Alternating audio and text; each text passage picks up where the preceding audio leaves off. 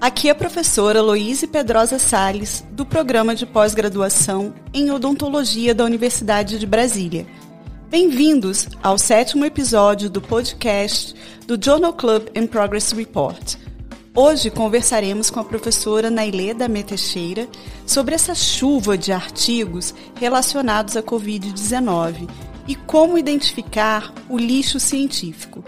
O Journal Club é uma atividade voluntária e extracurricular do curso de odontologia da UNB, onde discutimos artigos científicos e estratégias em pesquisa. Excepcionalmente, desde março, o Journal Club vem sendo realizado em videoconferências para discussão de temas relacionados à Covid-19. O podcast surgiu como uma demanda de nossos estudantes para aprofundar as questões mais polêmicas e relevantes dos temas propostos na semana. É mais uma forma de interação entre a universidade pública e a comunidade. Bem-vinda, doutora Nailê.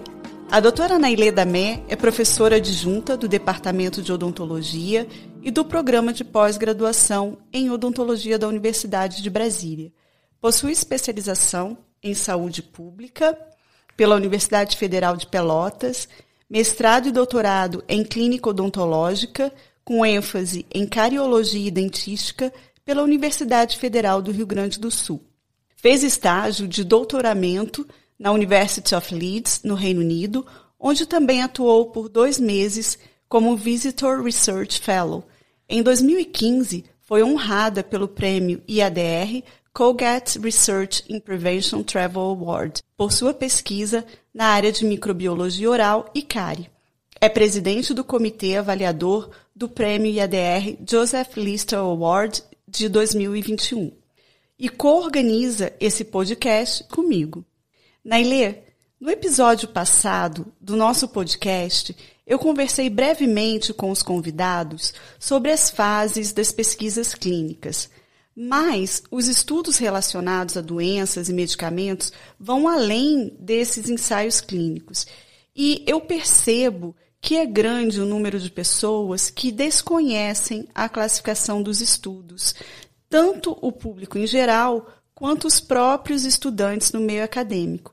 Você poderia explicar para os nossos ouvintes a classificação dos estudos envolvendo os seres humanos na área de saúde? Olá, ouvintes. Olá, Luíse. Muito obrigada pela apresentação. É, eu queria dizer que eu estou feliz em participar do nosso podcast no outro papel, ao invés da entrevistadora, agora como entrevistada. É, antes de responder a, a, sua pergunta, eu preciso fazer uma breve apresentação sobre a minha experiência na metodologia científica. Eu não tenho um grande entendimento de estudos e de intervenção, mas eu tive uma boa experiência prática dos estudos observacionais e atualmente eu tenho me dedicado à realização de revisões sistemáticas. É, e também tenho estudado muito para realizar uma leitura criteriosa dessa chuva de estudos é, sobre a Covid-19. Como comentei na reunião online do Journal, é, considero que temos uma obrigação social em disseminar as informações de qualidade para a nossa comunidade em geral e uh, por representar uma universidade pública, né? Por fim, eu queria comentar que faço parte do grupo de metodologia científica do Departamento de Odontologia, que atua nas disciplinas de metodologia científica, epidemiologia e revisão sistemática da nossa pós-graduação. Sobre a tua pergunta, poderíamos começar comentando com os nossos ouvintes sobre a pirâmide de evidências. Trata-se de um modelo explanatório de classificação dos tipos de estudo com base na qualidade metodológica, validade e aplicabilidade ao atendimento do nosso paciente. Um menor número de estudos com maior nível de evidência sobem em direção ao topo da pirâmide. Existem vários tipos de estudo e para se obter uma resposta clínica e para que essa pesquisa seja aplicada aos nossos pacientes com confiança, é preciso que se passe por todos os níveis a opinião de especialistas ela pode ser considerada a base da pirâmide. Não podemos desconsiderar a opinião dos experts na área e pode-se dizer que o faro desses experts originou grandes descobertas na ciência. Mas é preciso lembrar que opiniões sobre tratamentos não testados não são evidências suficientes para o uso do tratamento. Então, quando você ver um médico no YouTube, considere se ele está falando ou se referindo a estudos com evidências fortes, ou se ele está apenas emitindo uma opinião baseada em seus casos clínicos. Qualquer outro estudo existente no tema tem melhor nível de evidência do que essa opinião.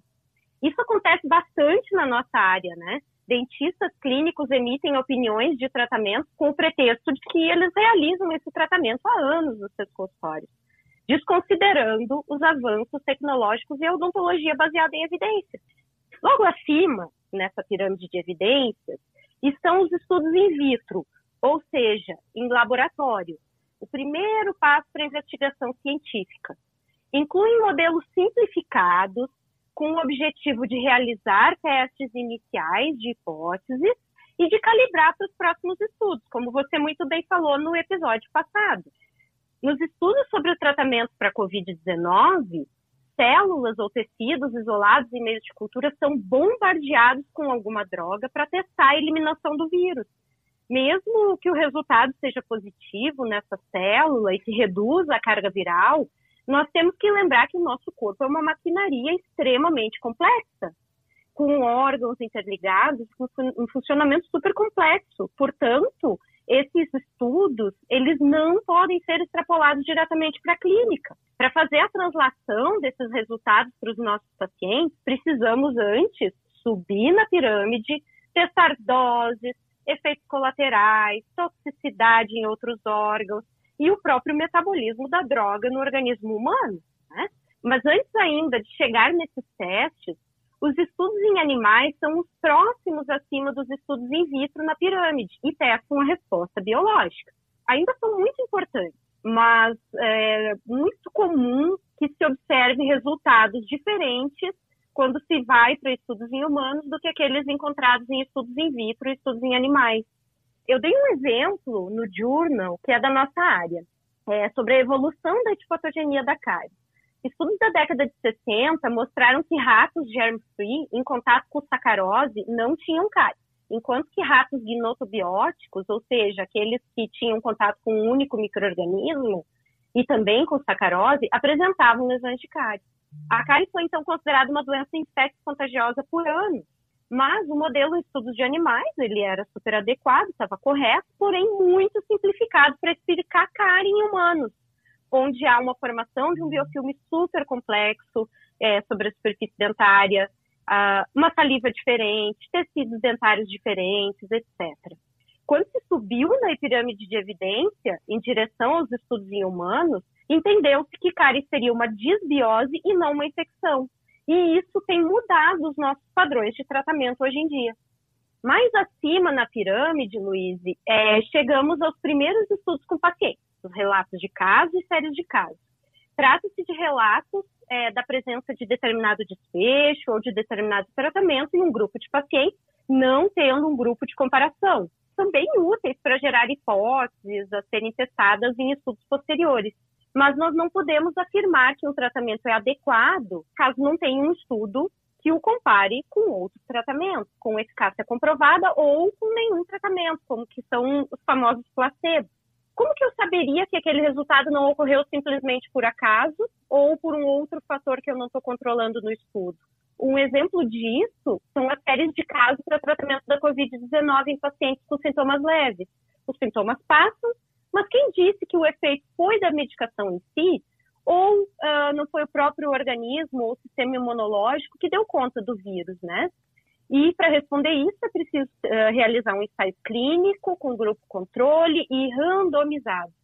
Estudos observacionais, ou seja, sem intervenção, transversais, caso controle, coortes, prospectivas ou retrospectivas, estariam então entre essas séries de casos e esses ensaios clínicos randomizados.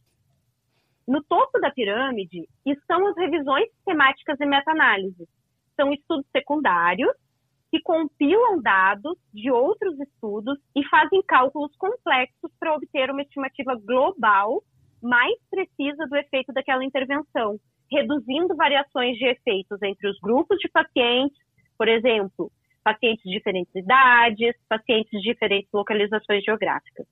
Uma adaptação dessa pirâmide foi proposta por Murad em 2016, sugerindo que as revisões sistemáticas elas não estariam no topo da pirâmide, mas sim que elas seriam lupas que aumentariam o nível de evidência dos estudos primários.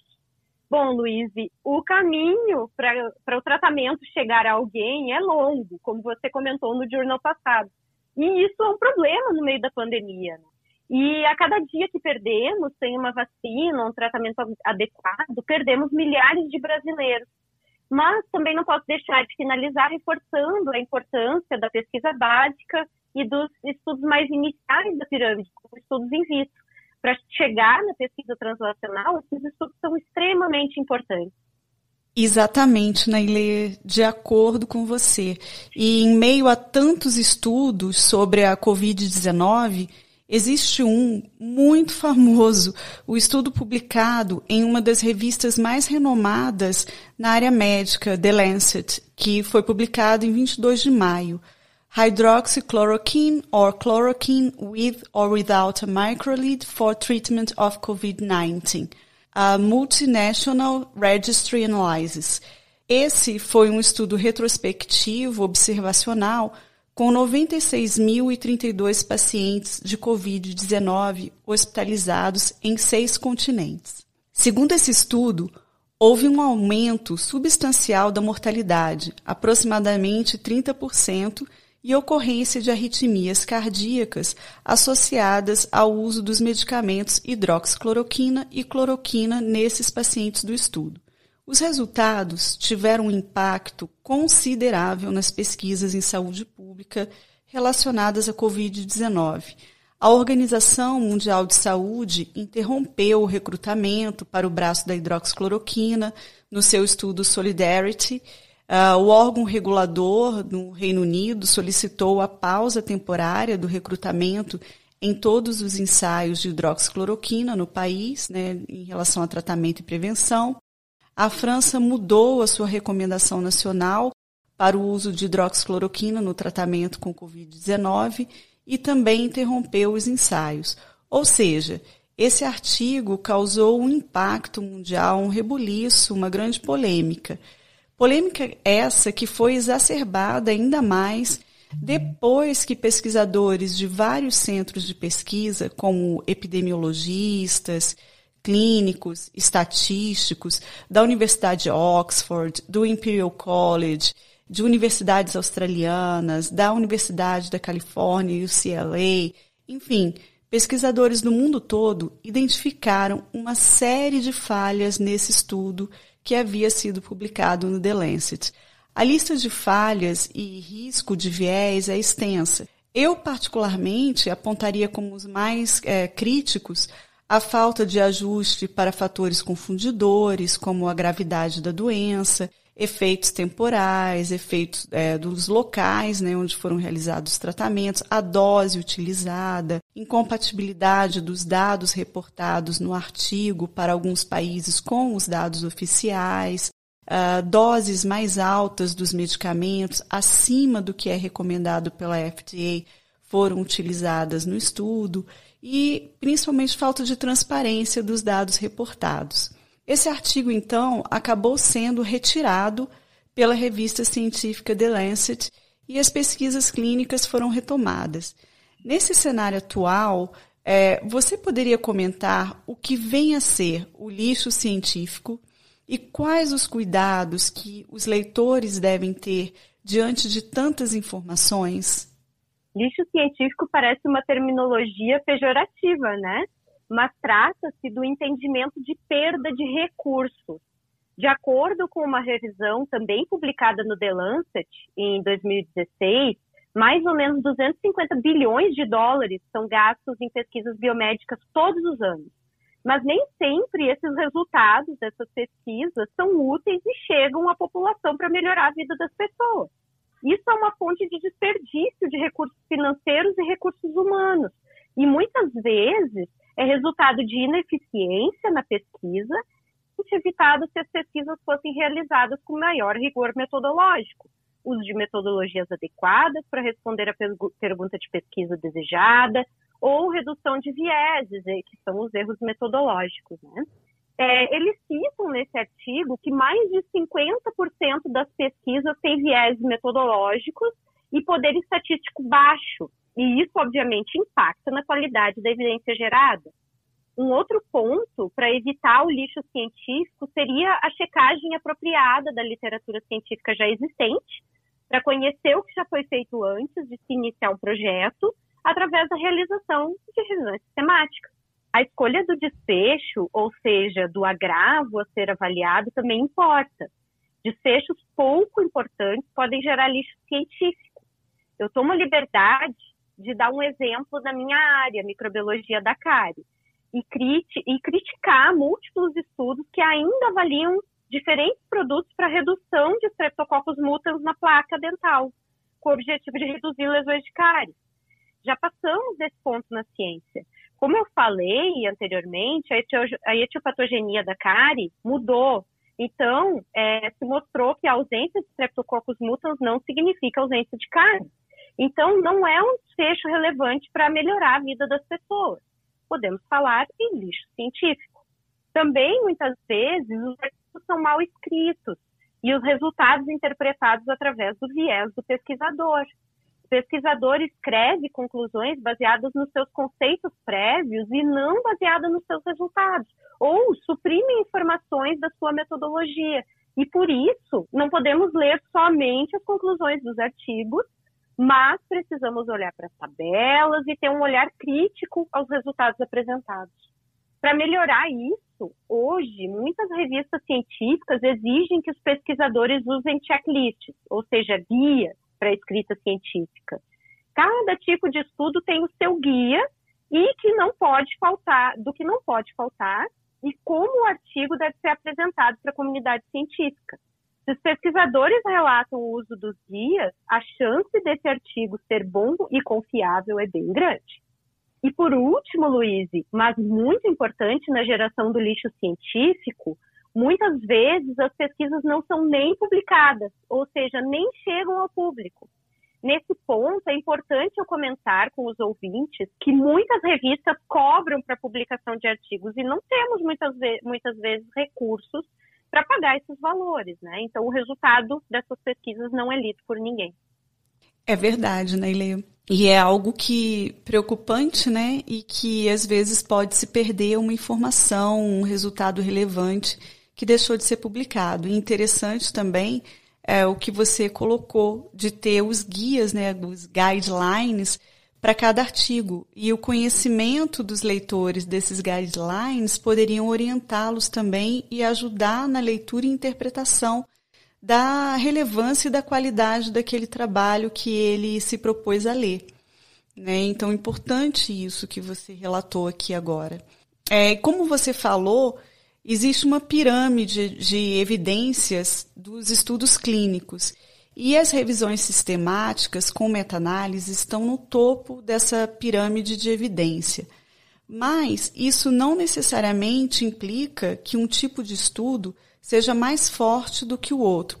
Por exemplo, é, um estudo com inúmeros riscos de viés pode perder todo o seu valor, quer seja ele uma meta-análise ou uma pesquisa clínica randomizada, duplo cego, controlada por placebo.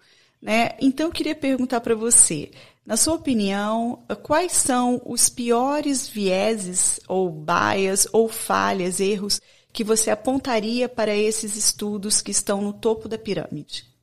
Perfeito, Luiz. É, eu esqueci de comentar anteriormente que aquele mesmo autor que propõe que as meta-análises são lupas também sugere que não há uma linha reta entre os estudos ao subir na pirâmide, mas sim estudos bons mais abaixo da pirâmide que poderiam permear o andar superior e ser inclusive melhores que os estudos ruins acima da pirâmide.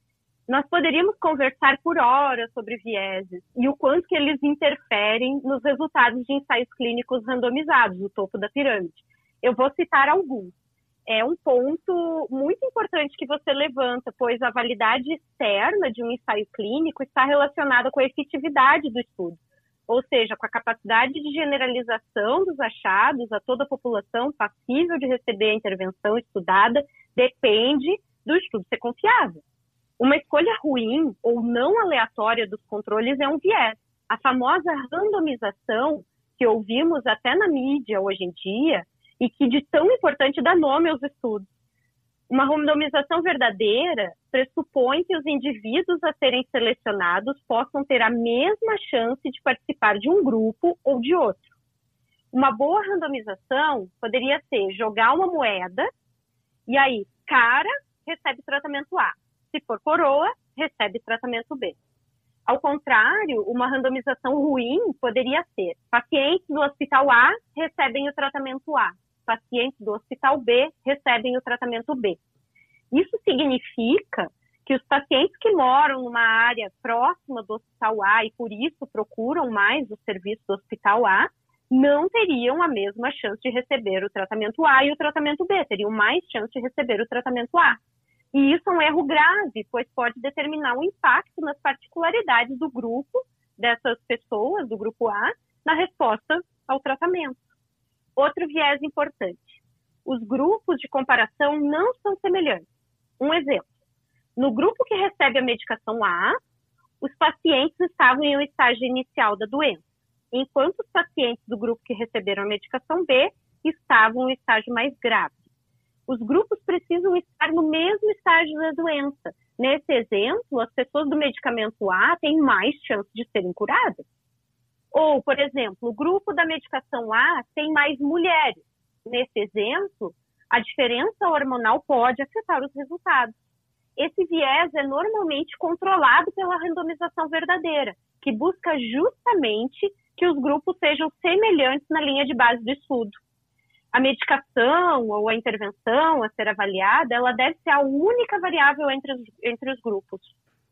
Sabe, Luiz, às vezes eu observo que muitos clínicos que não têm experiência com ensaios clínicos acham que esse rigor metodológico para controle desses vieses, como por exemplo uma randomização verdadeira, é exagero e que não afetam os, os resultados do estudo, mas diminui muito a confiança nos resultados, né? Bom, é, os avaliadores do desfecho também precisam ser treinados e avaliar da mesma forma esse desfecho, ou seja, eles têm que ser calibrados. Isso não é crítico para desfechos óbvios, como morte ou perda dentária, mas não é tão simples quando se avalia, por exemplo, perda de inserção periodontal em milímetros ou redução na carga viral, que depende de uma técnica confiável e sensível para a detecção do vírus, e realizada nos mesmos parâmetros antes e depois do tratamento proposto.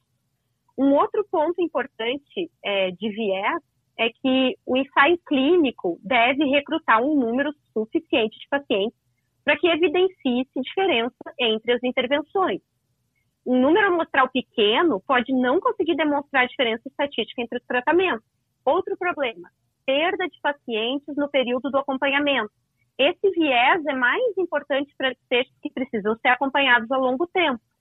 Quando um grupo de grande de pacientes que sofreu a intervenção não é reavaliado, pode significar que aquele tratamento não foi efetivo. E é difícil prever adequadamente o resultado daquele tratamento. Você também falou dos vieses de revisões sistemáticas. Eu destacaria um dos principais vieses é, como a busca na literatura em poucas bases de dados ou com limite de linguagem. Também destaco que nem sempre as meta-análises apresentam uma resposta clínica. Muitas vezes o número de estudos nessas meta-análises é pequeno e a heterogeneidade dos estudos é grande. Por isso, o cálculo poderia mudar se novos estudos fossem incluídos. Então, as conclusões devem ser muito cuidadosas nesse caso. Como sempre comentamos com os nossos estudantes, a análise crítica, baseada no conhecimento do rigor metodológico, é importantíssimo para que eles não aceitem informações baseadas em evidências fracas, naquele Instagram famoso ou naquele vídeo de YouTube. Ótimo conselho, Nailê. Durante essa pandemia da Covid-19, nós temos visto uma chuva de preprints disponíveis ao público nas páginas das revistas mais conceituadas. Você poderia comentar um pouco sobre esses preprints, sobre essa chuva de pré-artigos? E supondo que eu te desse um grant agora, milhões para você desenvolver uma pesquisa clínica relacionada à Covid-19, Você arriscaria um desenho de estudo? Como você faria esse delineamento? E eu gostaria de saber também o porquê dessa escolha. Talvez, Luiz, seja importante comentar um pouquinho com os nossos ouvintes o que é um pré-print. E para entender isso, eu vou comentar sobre o que é uma revisão por pares, ou o termo em inglês, que é mais comum, peer review. A primeira revista científica a adotar esse sistema de avaliação foi a Royal Society de Londres, lá no século XVII. É uma avaliação crítica de manuscritos submetidos a periódicos científicos, feita por especialistas que não fazem parte da equipe editorial. Essas pessoas somos todos nós, pesquisadores em geral. Eu mesma estou com dois artigos para revisar e emitir um parecer para a próxima semana. Essa revisão, ela impede uma publicação de trabalhos ruins, lixo científico mesmo, né? Verifica o rigor e a metodologia do trabalho científico, confirma que o trabalho foi relatado corretamente, sem falhas graves, verifica a interpretação dos resultados e avalia se o trabalho é realmente de interesse para os leitores daquela revista. Então, um pré-print nada mais é do que um manuscrito científico que não passou por essa revisão por pares uh, criteriosa e foi colocado em um servidor ou um repositório online antes do seu aceite em um periódico científico. Nem sempre o pré-print é um artigo finalizado alguns autores editam o texto diversas vezes e até trazem novos resultados. E por isso se diz que os preprints são artigos vivos e que temos é, que fazer uma leitura criteriosa, claro, é, devido a essa particularidade. A grande vantagem do preprint é a agilidade da chegada da evidência para a população, tão importante nesse período da pandemia. Existe uma demora e, e rigidez para que esse trabalho seja analisado por o processo de revisão por pares, e um aceite de uma revista prestigiada pode até levar anos. E esses servidores eh, que aceitam preprint só avaliam se o conteúdo é realmente de teor científico e publicam lá nesse servidor por uma questão de um dia o manuscrito. Além disso, algumas editoras e revistas tradicionais cobram ou restringem o acesso aos textos e o preprint traria, então, uma visibilidade e acessibilidade melhor aos resultados dessa pesquisa. Mas, dentre as desvantagens dos preprints, figura, obviamente, a falta do controle de qualidade. E por isso que nós devemos ter um cuidado imenso com a leitura desses artigos porque aquele artigo pode tratar-se de um estudo incompleto ou de um estudo com viés. Além disso, muitas vezes a conclusão pode não estar refletindo os resultados encontrados por aqueles pesquisadores. Sobre a sua segunda pergunta, é, eu adoraria que você me desse um grant agora. a primeira coisa que eu faria seria convidar você, obviamente, para participar e me ajudar nessa pesquisa. Já a segunda seria realizar uma revisão sistemática para avaliar se a minha pergunta de pesquisa já não está respondida e estabelecida na literatura para não gerar lixo científico. Bom, eu também não me atreveria a estudar medicações e tratamentos para Covid-19, pois eu não tenho formação para palpitar na área. Eu estudaria certamente formas de evitar o contágio nas clínicas odontológicas, nós falamos diversas vezes aqui no Journal que nós somos a profissão que mais tem risco de contaminação devido à proximidade com os pacientes e devido à geração de muitos aerossóis. Então, devido a isso, algumas perguntas de pesquisa me vêm em mente, mas eu vou citar uma para fazer, uh, para responder a sua pergunta. Será que um bochecho prévio com algum agente reduziria a carga viral na saliva do paciente e, consequentemente, reduziria o risco para disseminação do vírus no consultório odontológico, como o tempo é curto e queremos retornar seguros aos atendimentos odontológicos, eu pularia direto para o topo da pirâmide, avaliando inicialmente bochechos que já conhecemos e que tenham evidência de efeito para outros vírus. Se fossem bochechos desconhecidos ou agentes desconhecidos, eu teria que ir para a base da pirâmide. Então, eu começaria pelos que já estão disponíveis no mercado e que nós já conhecemos todos os efeitos no organismo, né? Como você me deu bastante dinheiro, eu testaria vários produtos. Brevemente, eu vou descrever como que eu faria um ensaio clínico randomizado. Eu faria um grupo placebo e eu faria um estudo triplo cego, ou seja, paciente, examinador e o técnico do laboratório que vai avaliar o RT-PCR não saberiam que produto que foi utilizado para aquele paciente.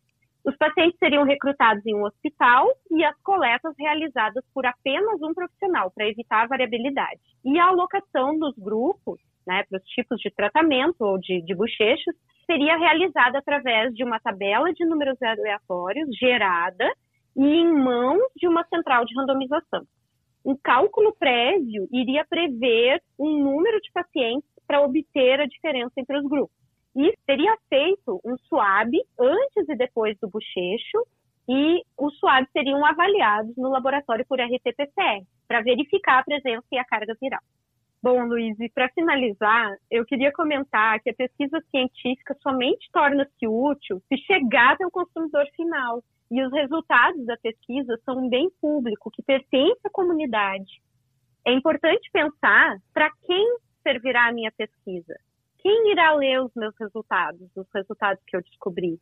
Os clínicos e as autoridades em saúde terão acesso a esses dados que eu produzi? A minha pesquisa clínica vai melhorar a qualidade de vida de alguém? Naile, eu aceito o convite para participar da pesquisa. Inclusive, já estou com uma ideia para um grupo de intervenção. No caso, a gente pode testar uma solução fitoterápica nova. Tá aceito. E eu gostaria de encerrar, então, o nosso podcast te agradecendo por trazer a nossos ouvintes, de forma didática, considerações importantes em metodologia científica, que com certeza modificou a leitura dos artigos científicos para um olhar diferenciado de agora em diante. Obrigada por sua participação em mais um podcast da série Journal Club and Progress Report, conectando nossa comunidade acadêmica com a população. Agradeço também aos ouvintes. Até o próximo podcast sobre o impacto da Covid-19 na odontologia.